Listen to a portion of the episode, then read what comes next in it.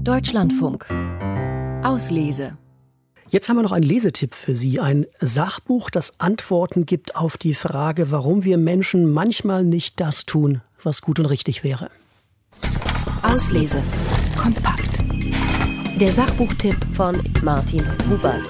Ändern Sie auch manchmal die Richtung, wenn Sie auf eine Spendensammlerin zugehen? Und das, obwohl Sie eigentlich kein schlechter Mensch sind? Die Gründe für dieses Verhalten kann man jetzt detailliert nachlesen im Buch des Bonner Professors Armin Falk mit dem Titel Warum es so schwer ist, ein guter Mensch zu sein.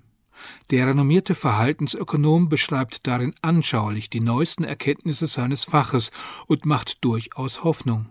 Auch wenn die Experimente, die er in seinem Labor durchführt, oft ernüchternde Ergebnisse liefern.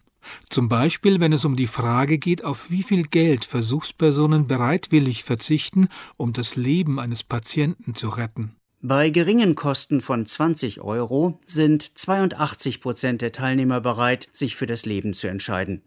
Bei 40 Euro fällt der Wert auf 73 Prozent, bei 50 Euro auf 64 Prozent. Weniger als die Hälfte der Teilnehmer ist bereit, ein Leben zu retten, wenn die Kosten 200 Euro betragen. Bei solchen Experimenten wissen die Versuchspersonen, dass ihr Verhalten tatsächlich darüber entscheidet, ob die Versuchsleiter Geld für lebenswichtige Medikamente an Patienten überweisen. Armin Falk hält sie daher für ziemlich aussagekräftig. Er schildert aber auch, welche Faktoren im wirklichen Leben beeinflussen, ob unsere egoistischen oder altruistischen Neigungen die Oberhand gewinnen. Engagiert macht der Autor auf die politische Dimension der Problematik aufmerksam.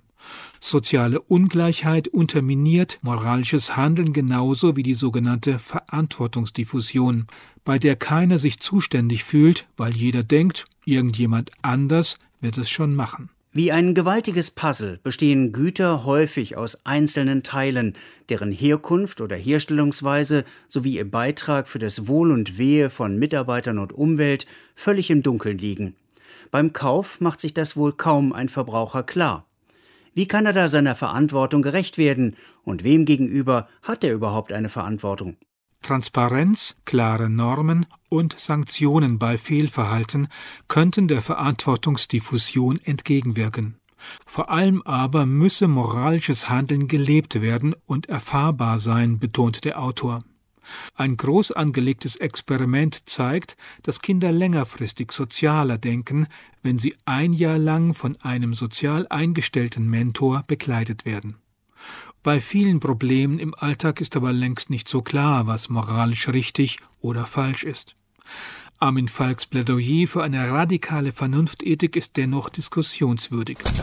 Auslese. Kompakt.